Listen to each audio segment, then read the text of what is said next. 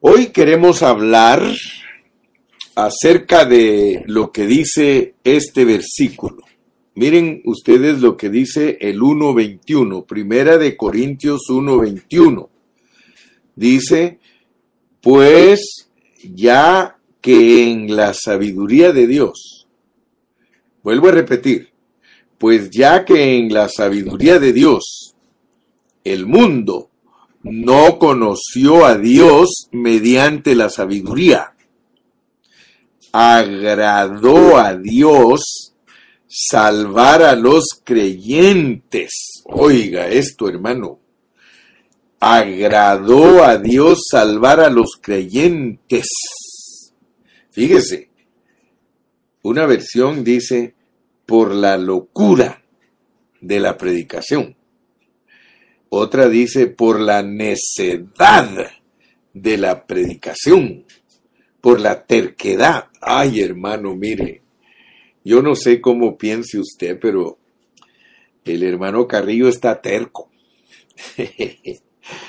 me acuerdo de que unos meses atrás me dice Eduardo, Eduardo Amaya, me dice, pastor, lo que me gusta a usted es, de, es su terquedad. ¿Qué les parece que el hermano Carrillo es terco? Pero terco en el buen sentido. Soy terco porque ahí estoy siempre, mire, ahí estoy. Yo creo que es raro el predicador que tiene la terquedad del hermano Carrillo. Mire cuántos predicadores hay. Dígame usted cuántos predicadores toman el tiempo diariamente de escudriñar la escritura libro por libro de la Biblia. No hay. Y como dijo aquel mi paisano, y si habemes, sabemes poquites. Sí, gloria a Dios, hermano, gloria a Dios por los que se toman la carga de la terquedad del Evangelio, hermano. ¡Wow! Sí, de la locura del Evangelio, hermano. Ojalá hubiésemos muchos locos, hermano, porque es por medio de esta locura que Dios salva a sus creyentes. Aleluya. Muy bien, entonces de eso voy a hablar hoy. Voy a hablar de la locura del Evangelio. Voy a hablar de que Cristo crucificado, porque esto mire lo que dice, que Cristo crucificado es poder de Dios y sabiduría de Dios. Cristo crucificado es poder de Dios y sabiduría de Dios. Uh. O sea que lo que es poder de Dios y sabiduría de Dios es locura para el mundo. Por eso es que estamos locos, hermanos, pero con una locura genuina. La Biblia es la revelación de Cristo como vida. Y allí mismo en ella dijo Cristo, yo he venido para que tengan vida y vida en abundancia. Cuando estudiamos Corintios, debemos recordar que la ciudad de Corinto en el tiempo de los apóstoles era un centro de la cultura y la filosofía griega lo cual era muy apreciado por los habitantes de esa ciudad. Y allí a esa ciudad llegó el apóstol Pablo para anunciar el Evangelio de Cristo. Y aunque Pablo era un hombre culto y entrenado en la filosofía, él no anunció el Evangelio usando palabras filosóficas sino mediante la necedad de la predicación. Aleluya. Por eso vuelvo a leer el 1.21. Pues ya que en la sabiduría de Dios el mundo no conoció a Dios mediante la sabiduría. Fíjate. O sea que Dios es sabio, porque Él no usó la sabiduría griega Fíjate, no usó la sabiduría griega para impresionar a estos hombres de Corinto que eran muy filosóficos y muy entregados a la sabiduría. Pero Dios no usó eso, sino que usó su locura. su locura. Aleluya, hermano. Pero ¿cuál era la locura de Pablo en su predicación? ¿Sabe qué era la locura? Que él no proclamó la resurrección de Cristo, sino la cruz de Cristo. Miren pues, vamos a poner atención, hermano. Vamos a poner atención. Cuando el apóstol Pablo llegó a Corinto, con gente bien filosófica, con gente llena de letra, él no les fue a hablar del Cristo resucitado, les habló de la cruz de Cristo para la solución de todos sus problemas. Aleluya. Fíjese que esto nos debe de llamar mucho la atención porque el Cristo crucificado y la aplicación de la cruz para todos aquellos que creen era la solución en Corinto.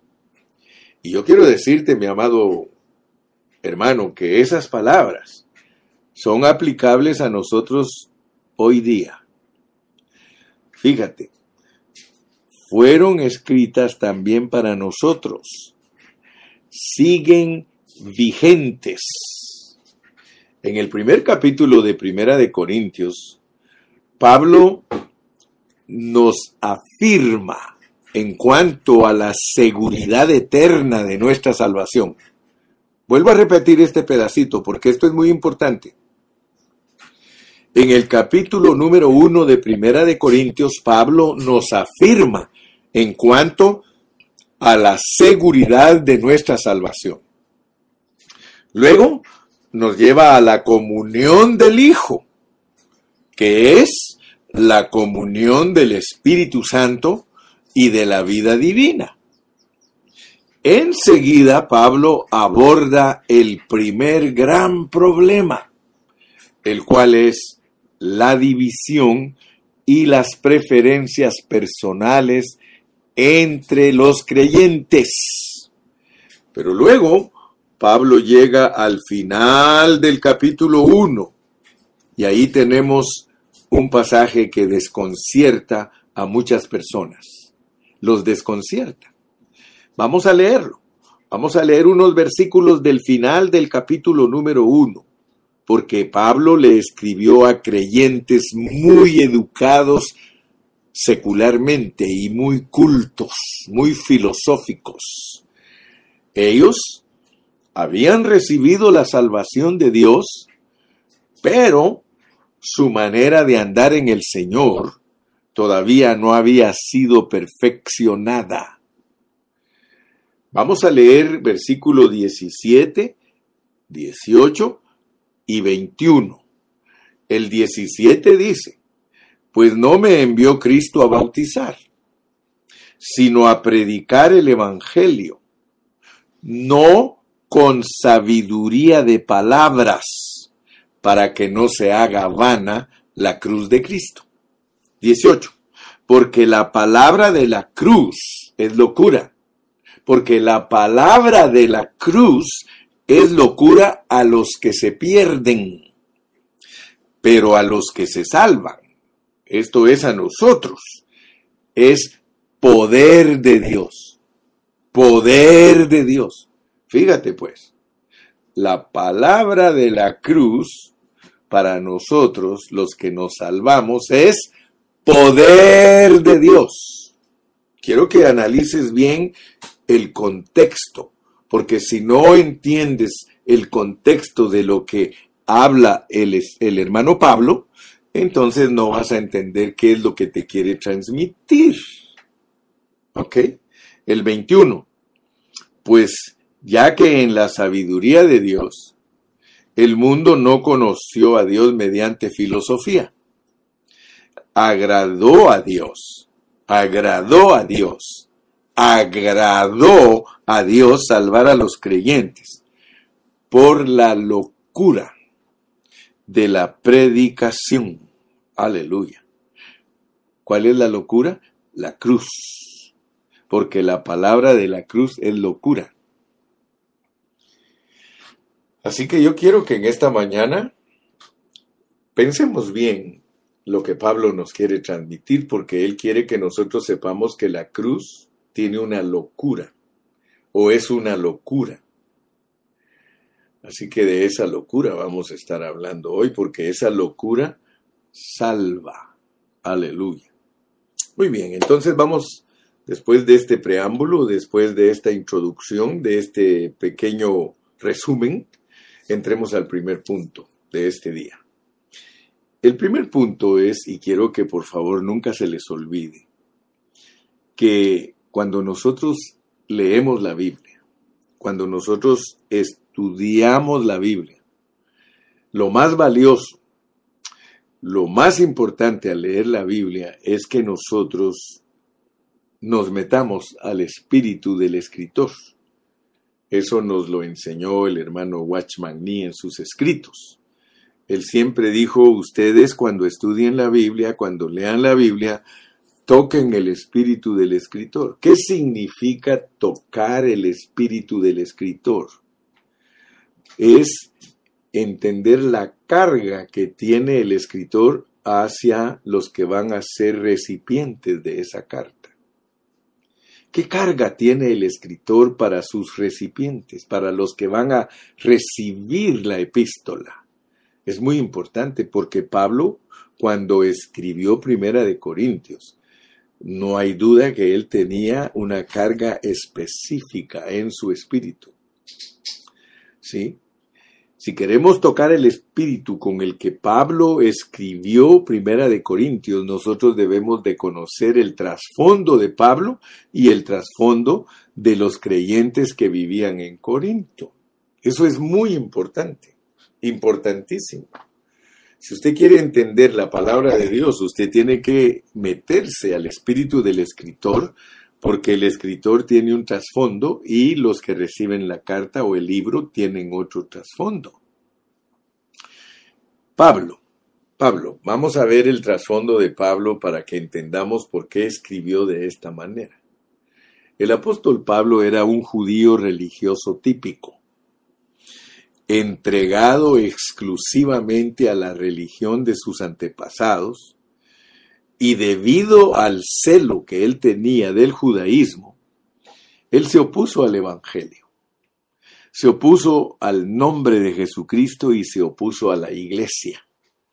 Sabemos que él llevaba una oposición tremenda a la iglesia antes de venir a Cristo. Pero cuando el Señor vino a él, porque él mismo dice que fue el Señor el que lo encontró, el Señor lo llamó, lo separó. O sea que Dios comisionó a Pablo y lo envió a predicar a Cristo. Y Pablo, en obediencia a esa comisión, él hizo exactamente eso. O sea que Pablo se dedicó a predicar a Cristo. Y en uno de los viajes que él hizo, cuando nosotros revisamos los viajes de Pablo, nos damos cuenta que Pablo visitó a Corinto una ciudad culta que estaba localizada en Grecia, donde, donde vivía mucha gente filosófica. Y él les predicó a Cristo Jesús a esas personas. Y algunos griegos filosóficos de Corinto recibieron la palabra de la predicación de Pablo y aceptaron a Cristo, y ellos fueron salvos al ser regenerados, ya vimos que Él les menciona aquí que ellos recibieron los dones iniciales. O sea que al creer en Cristo vino a ellos la vida eterna y el don del Espíritu Santo. Sin embargo, después de haber recibido la vida eterna y el Espíritu Santo, ellos no vivían por medio de la vida y el Espíritu Santo. Ellos continuaron viviendo su vida griega filosófica. Hoy día, muchos cristianos son iguales que los corintos, porque muchos hermanos han aceptado a Cristo. O sea que el domingo yo estuve predicando, el domingo pasado, yo estuve predicando lo que produce en nosotros el creer en Cristo. O sea que cualquier persona que cree en Cristo Dios le da vida eterna y le da el don del Espíritu Santo. Y eso lo obtenemos nosotros solo por creer, gracias a Dios. Por eso el domingo hice énfasis en Primera de Tesalonicenses 5:23, porque nosotros los creyentes tenemos que dejar que Dios trabaje en nuestro espíritu, en nuestra alma y en nuestro cuerpo. Por eso Pablo en 1 Tesalonicenses 5:23 dice, para que todo vuestro ser, espíritu, alma y cuerpo sean irreprensibles para la venida de nuestro Señor Jesucristo. Debido al descuido que tenemos nosotros como cristianos, Dios tiene que estarnos recordando y recordando por medio de la locura de la predicación, por medio de la locura de la cruz, Dios nos tiene que estar recordando que nosotros tenemos que crecer. No tenemos que quedarnos bebecitos como les pasó a los corintios. Los cristianos somos muy descuidados y aunque ya hemos recibido a Cristo por nuestro creer y ya tenemos el don del Espíritu Santo, muchos de nosotros permanecemos bebés. No nos desarrollamos, no crecemos en la vida de Cristo, no crecemos en la vida espiritual y nos conformamos a vivir descuidadamente. Eso le pasó a los corintios y le pasa a muchos cristianos. Por eso vuelvo a repetir, después de que muchos aceptan a Cristo, se vuelven personas frías, se vuelven personas dudosas, se vuelven personas llenas de dudas y hasta empiezan a descuidar su vida cristiana y entonces ellos no crecen en Cristo y eso le pasa a la mayoría de cristianos.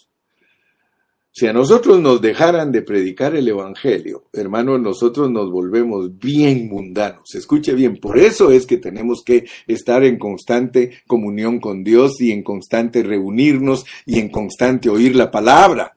Porque nosotros tenemos una naturaleza caída y esa naturaleza caída, al dejar de ser alimentada por la palabra de Dios, nosotros nos volvemos súper descuidados, fríos, nos volvemos, hermano, mire, carnales y mundanos.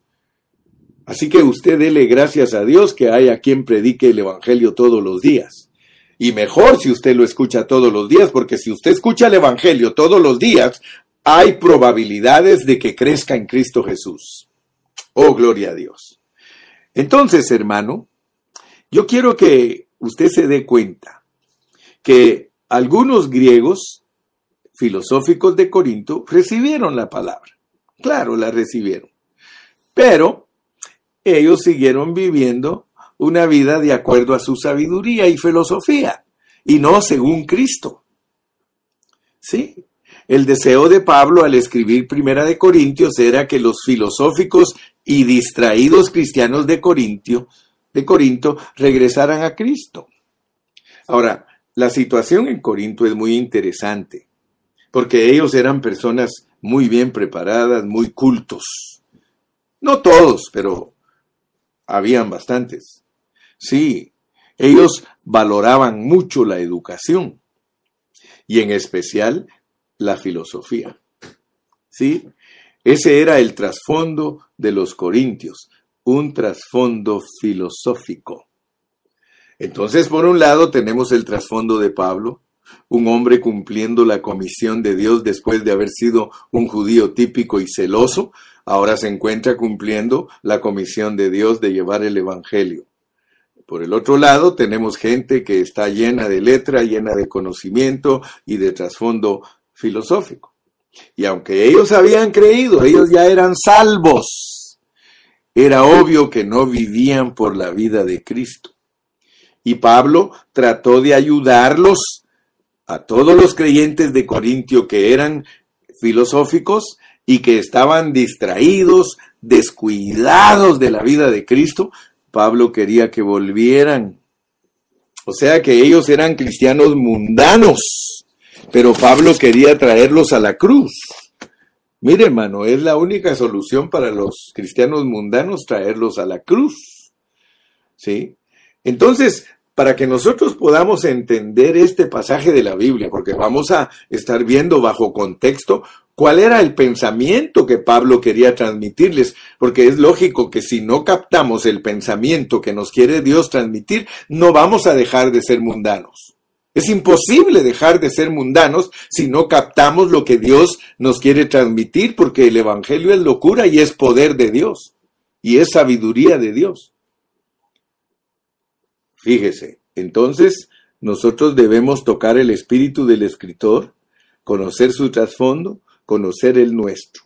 Si nosotros tocamos el espíritu de Pablo, nos vamos a dar cuenta que él no estaba apelando a la mente de los corintios. No, él les habló de Cristo, de una manera que no mezclaran a Cristo con su filosofía.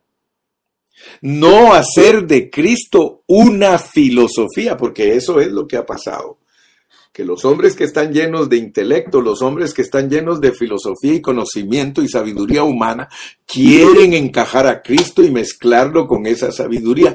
Aquí no se puede hacer eso. Si nosotros hacemos eso tarde o temprano, nosotros estaremos fritos y sin aceite, dijo aquel hermano. Dijo, como el hermano Carrillo dice que fritos y sin manteca, dice, yo voy a decir fritos y sin aceite. Ok, entonces nuestro primer punto de esta mañana es que si nosotros queremos entender lo que Dios nos quiere hablar, debemos conocer el trasfondo del que escribe y del que recibe. Aleluya. Muy bien, con eso en mente entremos al segundo punto, porque el segundo punto está aquí en 1 Corintios 2.2. Dice, pues me propuse no saber entre vosotros cosa alguna, sino a Jesucristo y a este crucificado.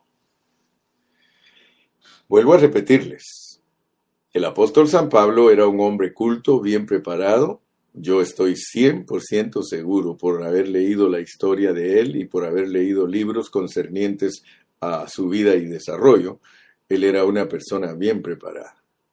Sabía filosofía griega, sabía sabiduría griega. O sea que Pablo no era cualquier cosa. Pero mire cómo dice él, pues me propuse, me propuse, me propuse no saber entre vosotros cosa alguna, o sea, haber dicho filosofía, quítate, apártate de mí por un momento, no quiero tocar filosofía, no quiero tocar cultura, yo solo quiero hablarles a estas personas de un Cristo crucificado. Aquí vemos que la carga de Pablo era conducir a los creyentes corintios hacia un Cristo crucificado. Fíjate, los cristianos filosóficos y distraídos de Corinto, ellos tenían muchas voces. Unos decían yo soy de Pablo, otros decían yo soy de Apolo, otros decían yo soy de Cefas, otros decían yo soy de Cristo, muchas voces muchas voces. ¿Cómo podía Pablo acallar todas esas voces? Si todos ellos estaban en una confusión tremenda. Tenían confusión y tenían problemas existentes. Y Pablo sabía que sólo el Cristo crucificado podía lograrlo. Sabía que todos ellos deberían de volver a, a Cristo. Sí, el Cristo que él les había predicado cuando los fundó como iglesia. El apóstol Pablo, de acuerdo a este escrito, él les habló del Cristo crucificado cuando ellos conocieron a Cristo. Él les había testificado de, todo lo que Cristo había hecho en, en él y pareciera decirles, el Cristo que yo les prediqué era un Cristo callado, era un Cristo dispuesto a ser crucificado. Ese Cristo que yo les hablé a ustedes cuando ustedes se convirtieron era un Cristo que no se quejaba. Era un Cristo que estuvo dispuesto a ser menospreciado, a ser rechazado, inmolado. Ese es el Cristo que yo os prediqué. El Cristo que os ministré cuando yo os inicié. Ese es el Cristo que me salvó y ahora quiero que sepan que ese Cristo es el poder de Dios. Lo único que puede salvarlos es un Cristo crucificado. El poder salvador de Dios no es un Cristo fuerte, sino que es un Cristo humilde, un Cristo que tuvo que morir hasta muerte de cruz para que le dieran un nombre que es sobre todo nombre. No es un Cristo que pelea, sino que es un Cristo que fue vencido. Fíjese, hermano, qué tremenda es la palabra de la cruz. La palabra de la cruz, hermano, es poderosa, pero yo quiero en esta mañana, hermano, que abras tu entendimiento y tu espíritu para que penetre la enseñanza divina en tu ser interno. Dios quiere que tú sepas que el Cristo que te da victoria no es un Cristo resucitado. Ay, hermano cariño, usted se está contradiciendo. No, no me estoy contradiciendo. Estoy usando el contexto de cada cosa.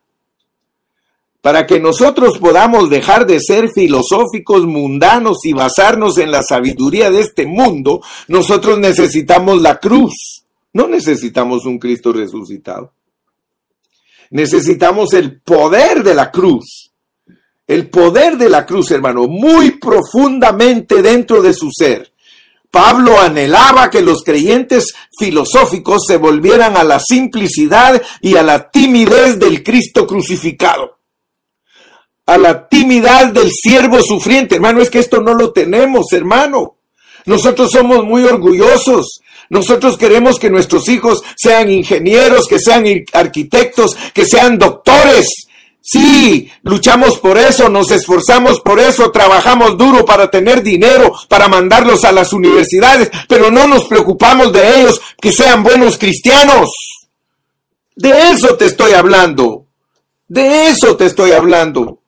Ahorita no estamos hablando del Cristo resucitado, estamos hablando que los problemas carnales y los problemas que tenemos nosotros y nuestros hijos de ser derrotados en la vida cristiana y ser fríos y ser indiferentes a las cosas de Dios es debido a que nosotros no servimos a ese Cristo crucificado, no lo experimentamos. Yo espero que Dios te hable, hermano. Yo creo, hermano, que Pablo no hubiese enfatizado tanto la cruz para los corintios si los corintios no hubiesen estado ocupados en sus intelectos y en sus cosas seculares, hermano. Esto es, esto es hablarle a una iglesia mundana. Te hablo a ti porque eres mundano. Tus esperanzas están en la graduación de tu hijo como doctor o tu... Y no estoy diciendo que la educación es mala porque yo siempre la he fomentado y a todos los muchachos les digo, su responsabilidad es tener buenos grados, graduarse porque para eso se esfuerzan sus padres, pero eso no es, es esa no es la parte más importante de nuestra vida.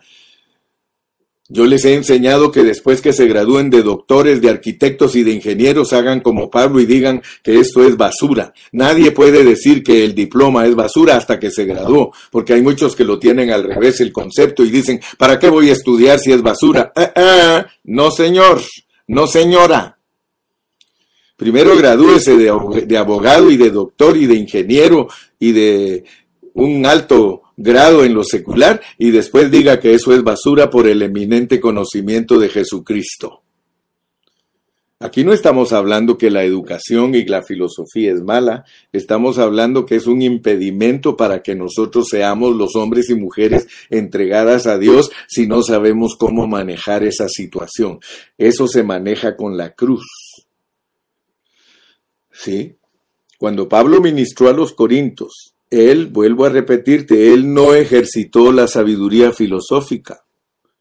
Él se dio cuenta que los corintios eran un pueblo filosófico, un pueblo nacido en un ambiente filosófico, crecidos bajo esa influencia. Hermano, muchos hermanos que se congregan con nosotros han crecido bajo esa influencia. Sus papás han estado entregados, trabajando duro para darles dinero para que ellos sean profesionales. Y por eso Pablo quiere decirnos en esta mañana que él no está hablando de eso. Pablo evitó usar esa sabiduría. Su meta para liberar a los corintios, sí, fíjate, su meta para liberarlos de la filosofía en la, en la cual ellos habían nacido. Pablo parece que les dijera, yo vine a ustedes con Cristo y la cruz. Mi predicación no se basó en la sabiduría, humana. Ustedes aceptaron mi predicación y mi testimonio, Sin embargo, ustedes no han vivido conforme a lo que recibieron del Señor. Y esto lo vuelvo a repetir yo. Muchos de ustedes que me están escuchando, hermanos, ustedes no han vivido conforme a lo que recibieron del Señor. Ustedes siguen afanados y empeñados en sus, en sus estudios y en que sus hijos sean profesionales. Ustedes no han desarrollado los dones iniciales que recibieron del Señor. La vida eterna que Dios les dio y el don del Espíritu Santo no se ha desarrollado en ustedes, de modo que pudieran crecer y desarrollarse. Ustedes han permanecido en la infancia. Ustedes siguen siendo bebecitos en Cristo. Los creyentes bebés no llevan la cruz, por eso no se desarrollan. Esta era la carga de Pablo en primera de Corintios capítulo 1 y capítulo 2. Él quería que se cumpliera el propósito divino, poder salvarlos. Sí, Cristo es poder para salvarnos de la filosofía griega. Y Cristo es sabiduría para cumplir su plan. Escúchame otra vez, lo voy a decir. La cruz es el poder de Dios para salvarnos de toda mundanalidad y de toda filosofía. Sí, para eso es la cruz poder. Y es sabiduría, porque es la que sirve para cumplir el plan de Dios. Y quiero decirte, no es corregir, sino que es experimentar la cruz. Es vivir la misma vida, escucha bien, que Cristo vivió. La misma vida que Pablo vivió. No es vivir la misma vida que teníamos antes de venir a Cristo, hermano. Muchos hermanos siguen viviendo la misma vida que tenían antes de venir a Cristo. Siguen participando de los bailes de su familia, de las chupaderas de su familia, siguen participando en todo lo mundano con su familia, hermano. Por lo tanto, jamás madurarán, jamás dejarán de ser niños. Uno deja de ser niño y uno madura en la vida de Cristo, hermano, cuando uno lleva la cruz. Si tú no llevas la cruz, no te quejes que todavía vives derrotado y vives siempre de fracaso en fracaso, hermano.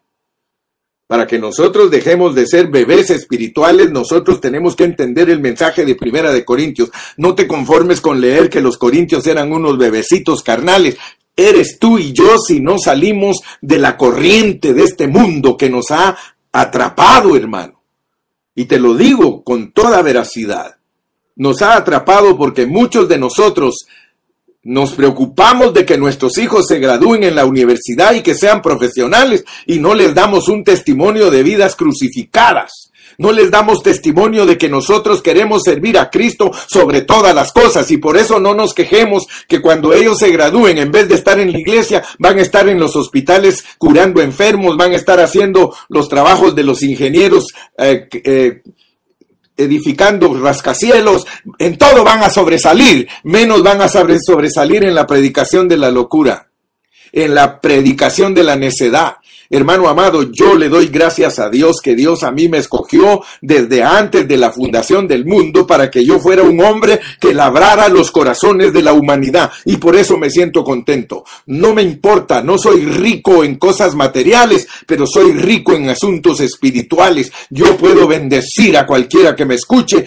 dándole la palabra de Dios. Y por eso estoy aquí para transmitirte en esta mañana, para transmitirte la locura de la cruz porque solo la locura de la cruz se vuelve el poder de Dios. Aleluya, bendito sea el nombre de Jesús. Estamos, estamos contentos, hermano, estamos emocionados. Emocionate con ser un transmisor de la palabra de Dios. Emocionate con ser un loco, hermano. Porque la locura de la cruz es la sabiduría de Dios. Eso te dice que solo la sabiduría de Dios te puede liberar de todas las cosas mundanas que el diablo quiere posesionarte en ti o posesionar, posesionarse de ti. Aleluya. Entonces vamos a terminar nuestro mensaje. Voy a entrar al tercer punto. Para entrar al tercer punto voy a leer los versículos 22, 23 y 24. 22, 23 y 24. Y ponme atención porque con esto vamos a hacer como un resumen del mensaje de hoy. Mira, dice, porque los judíos piden señales. Fíjate pues, ¿cómo podemos aplicar bien este mensaje? Es muy importante. Porque los judíos piden señales y los griegos buscan sabiduría. Porque los judíos piden señales y los griegos buscan sabiduría. Pero nosotros predicamos a Cristo crucificado. Ponga atención, predicamos a Cristo crucificado bajo este contexto. No está diciendo Pablo que no hay que predicar el, Cristo resucitado, si ya nos predicó en todos Romanos el Cristo resucitado, pero si te diste cuenta, el Cristo resucitado es para un fin y el Cristo crucificado es para otro fin. Pero ambos fines nos van a llevar a la meta. Pero nosotros predicamos a Cristo crucificado para los judíos ciertamente tropezadero y para los gentiles locura. Ahorita lo vamos a ver por qué. Ahorita te lo digo. Mas para los llamados así judíos como griegos, Cristo es poder de Dios y sabiduría de Dios. Ok. ¿Por qué Pablo? ¿Por qué Pablo no dijo que nosotros, por qué no dijo él, nosotros predicamos al Cristo resucitado? Como en Hechos, en Hechos, ahí está el Cristo resucitado, yo ya te lo prediqué, ya te prediqué en Romanos que ese es el énfasis, en Romanos el énfasis es el Cristo resucitado. Pero ahora, ¿por qué? ¿Por qué ahora en Primera de Corintios no nos ponen al Cristo de los hechos y de los romanos, sino que nos ponen al Cristo muerto, al Cristo crucificado. Esto es muy importante, hermano. Es un hecho, hermano, de que el Cristo crucificado resucitó. Eso es un hecho. Pero en Primera de Corintios no hay énfasis a la resurrección de Cristo. Más bien recalca la predicación del Cristo crucificado. Y no cabe duda, hermano, que tanto los judíos como los griegos querían oír el mensaje de la resurrección. Mire, dígame usted si no es cierto que el pensamiento de Pablo está centrado en esto que está hablando el hermano Carrillo. Dice que los judíos, ¿qué esperaban? ¿Qué esperaban los judíos? Los judíos querían milagros. Los judíos querían milagros. Quiero decirte, hermano, que Cristo en la cruz es la medicina para unas cosas. Y Cristo resucitado es la medicina para otras cosas. Los judíos querían señales, esas solo las podía dar el Cristo resucitado, o sea que ellos querían el poder, el poder de la resurrección, por eso ellos estaban esperando señales, porque qué mayor señal si Cristo mismo les dijo a los judíos que la única señal que Él les iba a dar era la resurrección de Él de entre los muertos. Entonces los judíos, ellos querían oír del Cristo resucitado, como posiblemente tú quisieras oír en esta mañana al hermano Carrillo predicarte del Cristo resucitado, porque eso es maravilloso. Pero esto, esto, esto del Cristo crucificado no lo entienden muchas personas. Es un Cristo callado, es un Cristo que, que sufrió, es un aquí se está hablando de tu sufrimiento, hermano. Y muchos de nosotros no estamos dispuestos a sufrir porque no entendemos el mensaje correcto de la Biblia. Entender el mensaje correcto, hermano, mira cómo es de tremendo este asunto. Los judíos querían milagro, y los griegos querían oír filosofía. Pero Pablo les dice, ni milagros, ni filosofía, porque los problemas que ustedes tienen no son problemas originados, escucha bien, no son problemas originados por ninguna otra cosa más que vuestro intelecto que vuestro conocimiento es por estarse dejando guiar por el conocimiento que ustedes ahora dicen yo soy de Pablo, yo soy de Apolos, yo soy de Cefas, yo soy de Cristo y esto no es así. Los problemas que hay en la iglesia se deben a vuestra carnalidad, se debe a vuestra manera de pensar. Mejor armaos del pensamiento de que debemos experimentar la cruz. Así que el hecho de que Pablo siguiera a un Cristo crucificado, eso era una ofensa para los judíos. y era una necedad para los griegos. Pero para los llamados es el poder de Dios y la sabiduría de Dios, hermano. El versículo 22 dice, porque los judíos piden señales y los griegos buscan sabiduría. Para ambos eran conceptos erróneos, pero la realidad de Dios no es lo que el hombre busca. Para nosotros, hermano, es al revés. Si nosotros queremos ser triunfantes en nuestro desarrollo espiritual, si nosotros queremos ver verdaderamente el crecimiento de Cristo en nosotros, hermano amado, tiene que experimentarse al Cristo crucificado porque Él es la solución para nuestros problemas carnales. Hermano, para nuestros problemas que son internos, eso es lo más importante para Dios. Nuestros problemas internos, hermano, solo pueden ser arreglados por el Cristo crucificado. Ninguno de nosotros podrá crecer espiritualmente, ninguno de nosotros podrá experimentar a Cristo crucificado, hermano, si no le echamos mano a este mensaje. Para Dios lo mejor no es salvarnos, sanarnos o asuntos exteriores. No, hermano, a Él lo que le interesa es solucionar nuestros problemas internos. Cuando Él soluciona nuestros problemas internos, todo lo exterior, pan comido, pan comido. Hoy día, los predicadores gastan toda su energía hablando de cosas externas hablando de no tomes, no gustes, no manejes. Hermano, eso no va a causar absolutamente nada internamente en los hermanos. Porque eso a la postre se vuelve conocimiento. Mire cuántos hermanos están derrotados, hermano. Y yo siempre lo he predicado, hermano. Siempre lo he dicho. Que nosotros los cristianos parecemos Sansones muy fuertes por fuera, hermano, porque hay predicadores que son muy fuertes por fuera, insultan a los hermanos, los critican porque creen que es la manera de combatir el pecado, hermano. Tú recuérdate de Sansón. Sansón era un hombre fuerte exteriormente, podía llevarse hasta cargadas las puertas de la ciudad. Pero él estaba derrotado internamente, una filistea lo tenía totalmente derrotado. ¿Y cuántos hermanos hay hoy en día en la misma manera, hermano? Por eso a mí no me impresiona un predicador que grita y que ataca el pecado hasta con insultos. A mí no me impresiona una persona de esa manera, porque al ratito va a caer. Al rato ustedes se acordarán. Todo hermano predicador legalista, todo hermano predicador señalador y con insultos a la gente, tarde o temprano el Señor lo humilla y lo trae hasta abajo, hermano porque esa no es la manera de corregirnos. La manera de corregirnos es cuando nosotros dejamos que el Espíritu Santo trabaje internamente en las personas con el poder y la sabiduría de Dios. En este caso, el poder de Dios es la cruz. ¿Sí?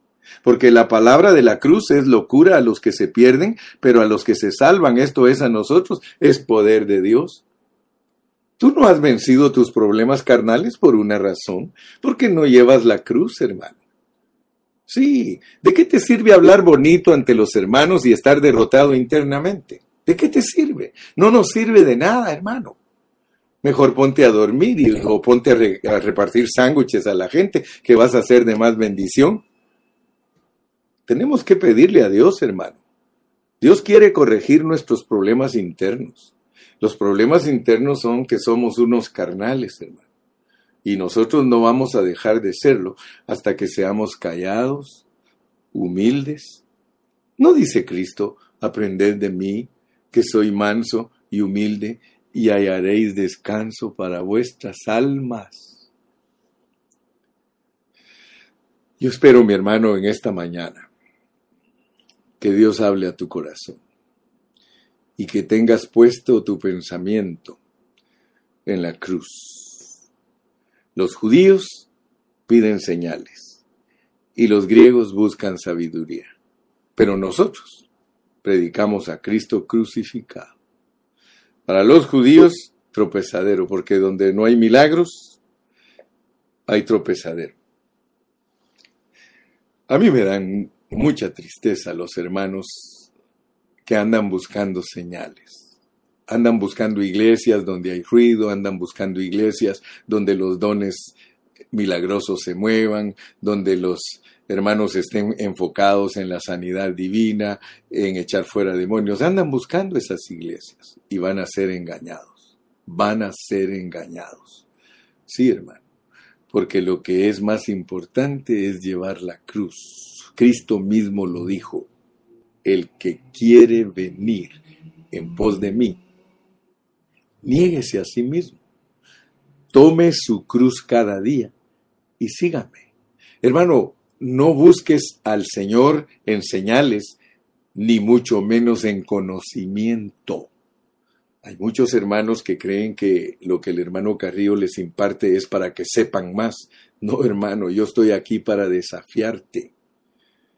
De nada te sirve que conozcas la Biblia de pe a pa, de nada te sirve que sepas tanta Biblia de memoria si tú mismo sabes que internamente estás derrotado porque no llevas la cruz.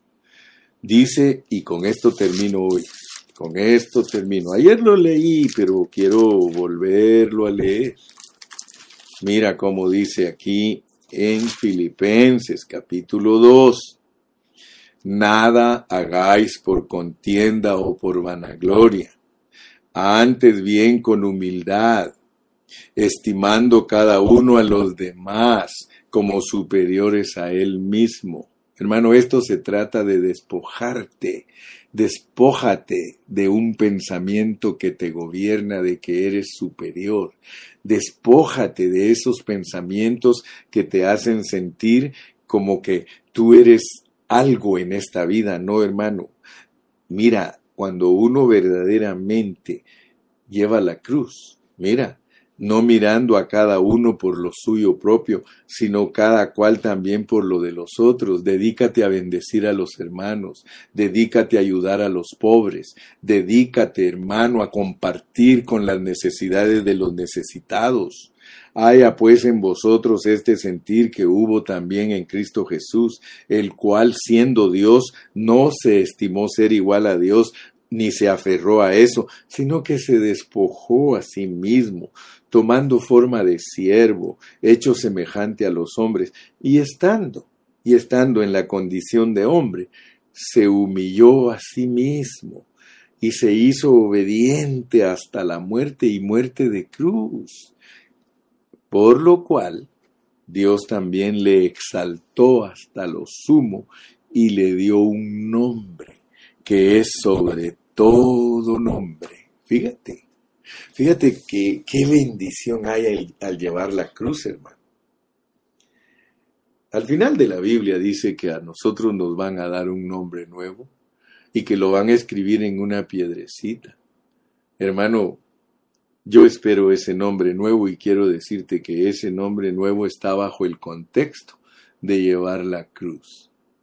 Ninguno de nosotros puede ser alguien que le cambian el nombre si no lleva la cruz. Hermano, ¿cómo es que Jacob finalizó su carrera siendo príncipe, de engañador a príncipe? Pedro, su carrera la terminó siendo un material precioso, una piedra preciosa. Él empezó de barro.